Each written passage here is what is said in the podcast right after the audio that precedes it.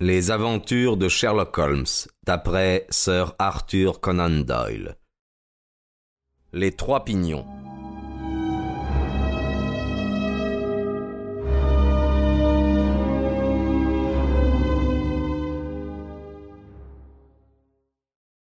Je ne revis pas Holmes de la journée, mais je me doutais bien de la manière dont il l'avait employé, car Langdale Peak était son livre humain de référence sur toutes les affaires scandaleuses de la société. Cet étrange personnage, languissant, passait ses heures dans un beau window d'un club de St. James Street, et il était la station réceptrice et émettrice de tous les cancans.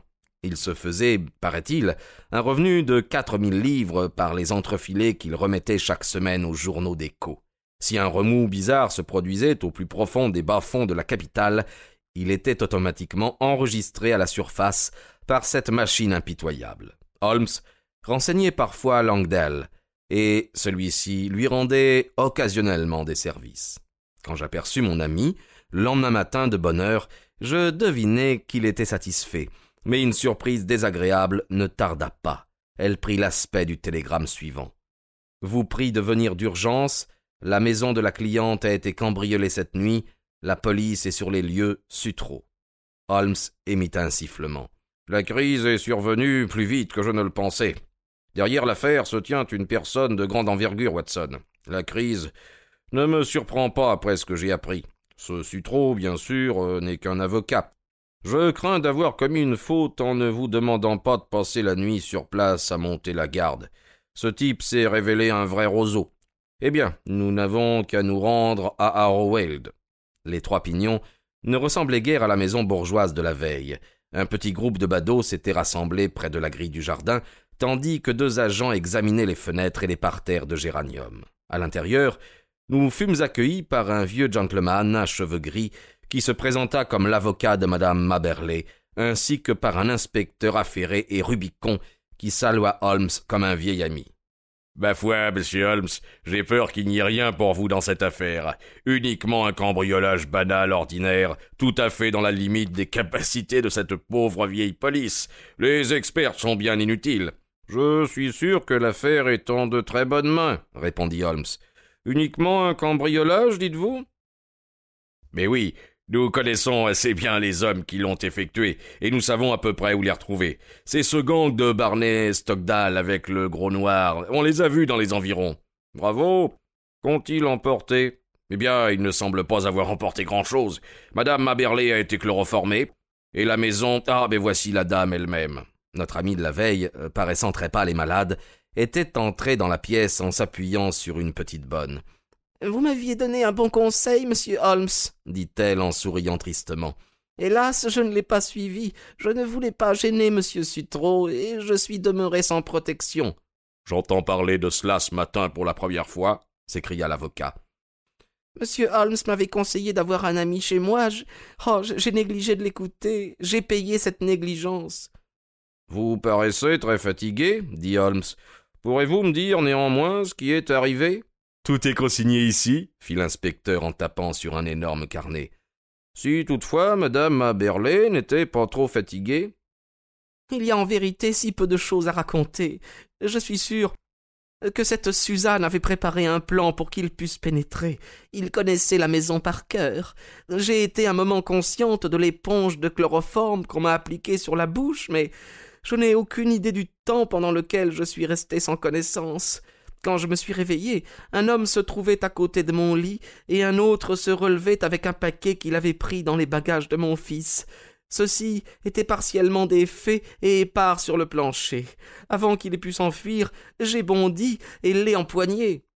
Vous avez couru là un gros risque, murmura l'inspecteur. Je me suis cramponné à lui, mais il s'est libéré, et l'autre a dû me frapper car je ne me rappelle plus rien. Marie, ma petite bonne, a entendu le bruit et s'est mise à crier par la fenêtre. La police est arrivée, mais les voleurs étaient déjà partis. Qu'ont-ils emporté? Je ne crois pas qu'il manque des objets de valeur. Je suis sûr qu'il n'y en avait pas dans les malles de mon fils. Les voleurs ont-ils laissé des indices? Il y avait une feuille de papier que j'ai sans doute arrachée à l'homme que j'ai empoigné. Elle était toute froissée sur le plancher. Le texte est de l'écriture de mon fils. Autrement dit, euh, ce papier ne nous sera pas très utile, commenta l'inspecteur. Toutefois, s'il a été entre les mains du cambrioleur. Exactement, dit Holmes. Quel bon sens, je serais curieux de le voir. L'inspecteur tira de son calepin une feuille de papier pliée. Je ne laisse jamais passer un détail, dit-il pompeusement. En vingt-cinq ans de service, j'ai appris ma leçon. On peut toujours trouver une trace de doigt ou n'importe quoi. Holmes examina la feuille de papier.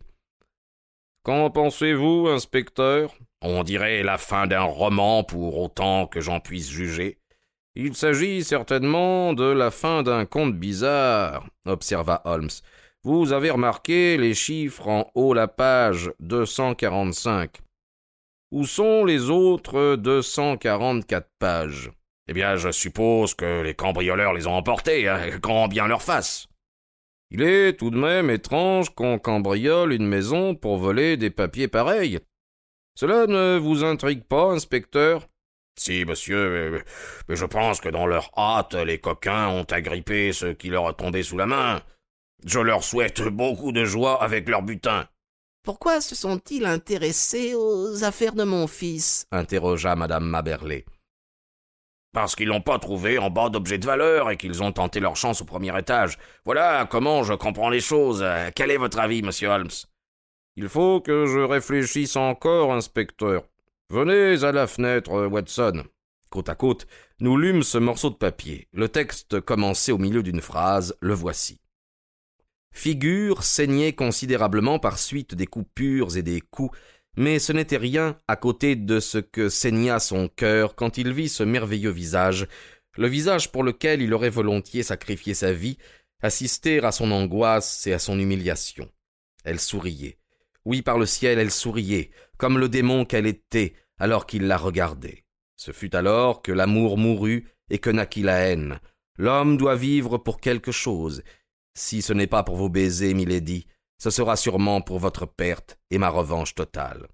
Étrange syntaxe, dit Holmes en souriant et en rendant le papier à l'inspecteur.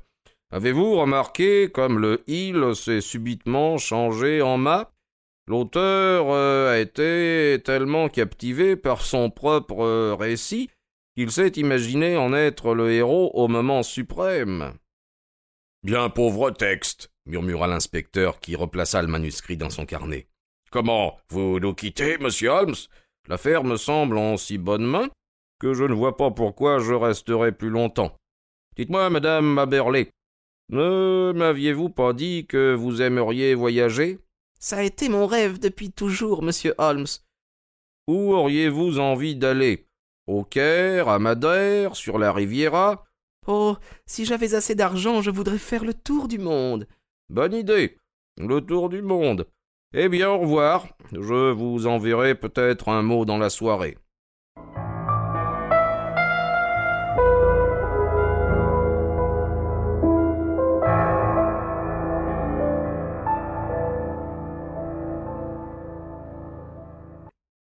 Quand nous passâmes devant la fenêtre, j'aperçus l'inspecteur qui souriait et secouait la tête. Ces types intelligents ont toujours quelque chose de dérangé. Voilà ce que je lus sur les lèvres de l'inspecteur.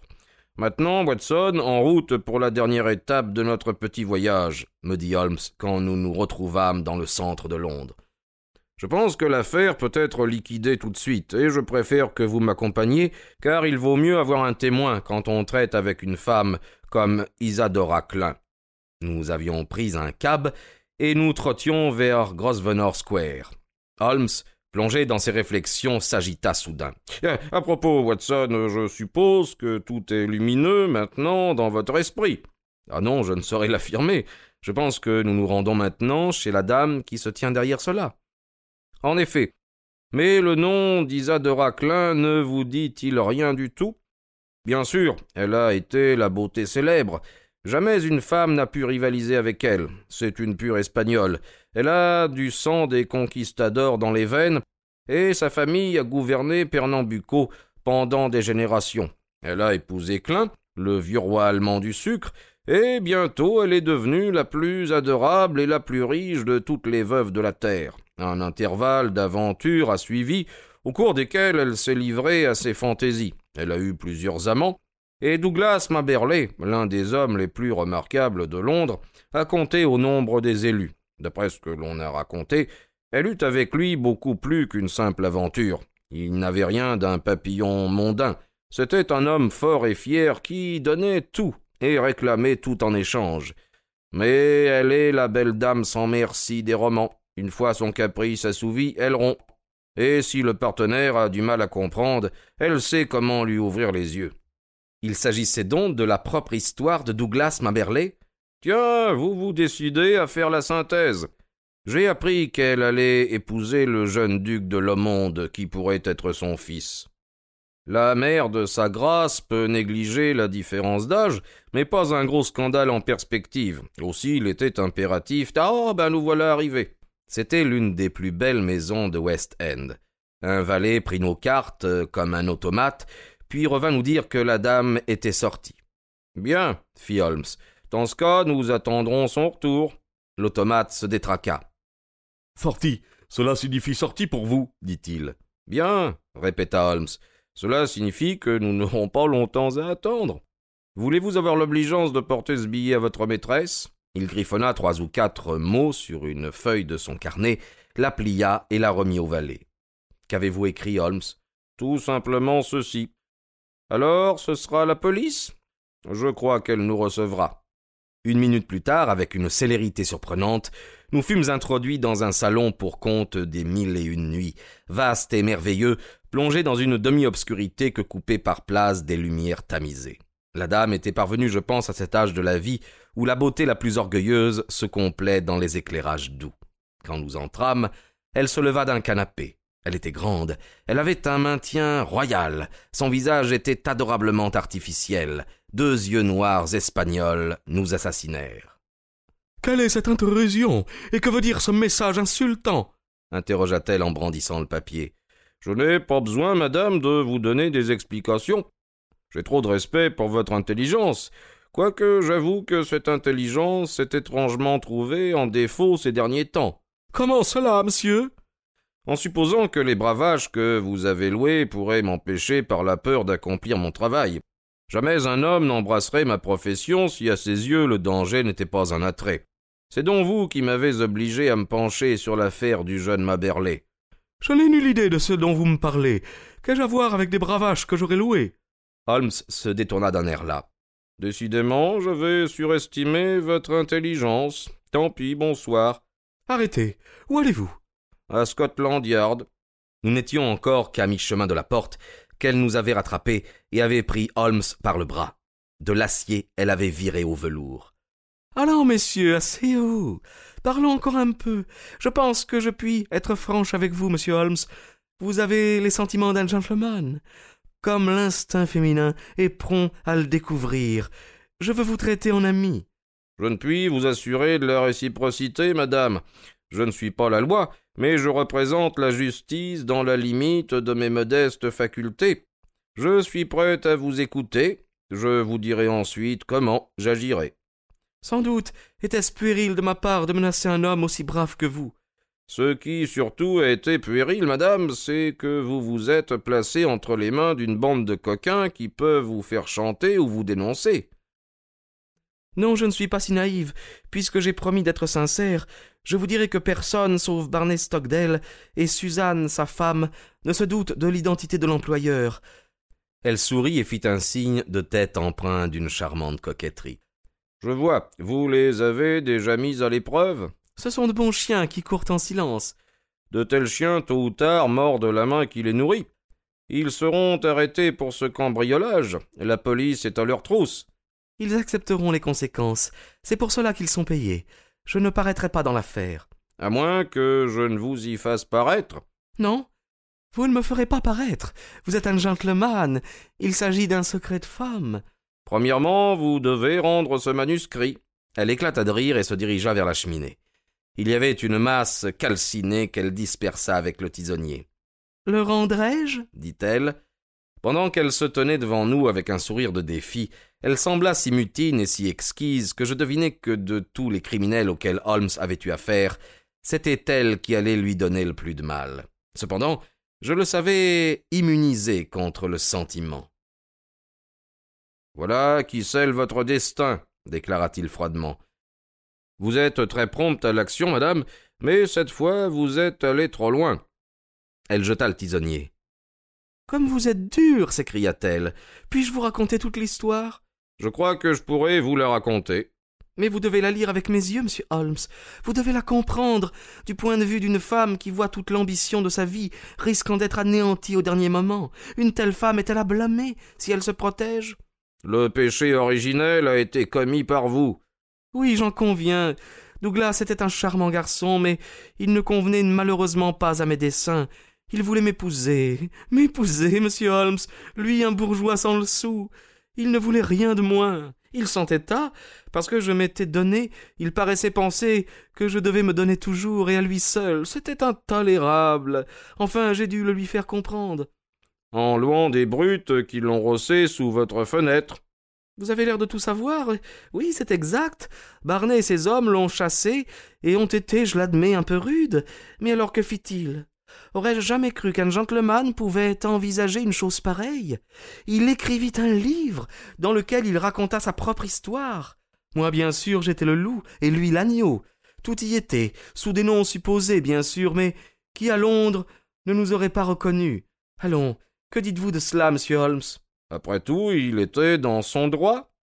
C'était comme si l'air de l'Italie était entré dans son sang en lui insufflant la vieille cruauté italienne. Il m'a écrit, il m'a envoyé un exemplaire de son livre pour que j'aie la torture de l'anticipation. Il m'a dit qu'il y en avait deux exemplaires, un pour moi, l'autre pour son éditeur. Comment saviez-vous que l'éditeur ne l'avait pas reçu? Parce que je savais qui était l'éditeur. Ce n'était pas le premier roman de Douglas, vous savez. J'appris donc que l'éditeur ne l'avait pas reçu. Puis, presque aussitôt, j'ai appris la mort subite de Douglas. Aussi longtemps que cet autre manuscrit risquait d'être mis en circulation, je ne pouvais pas me sentir en sécurité. Il était sûrement dans ses affaires, qui allaient être restituées à sa mère. J'ai mis le gang à l'œuvre. Suzanne est entrée comme domestique chez madame Maberley. Je voulais agir honnêtement. Réellement, vraiment, oui, je le voulais. J'étais disposé à acheter la maison et tout ce qu'elle contenait.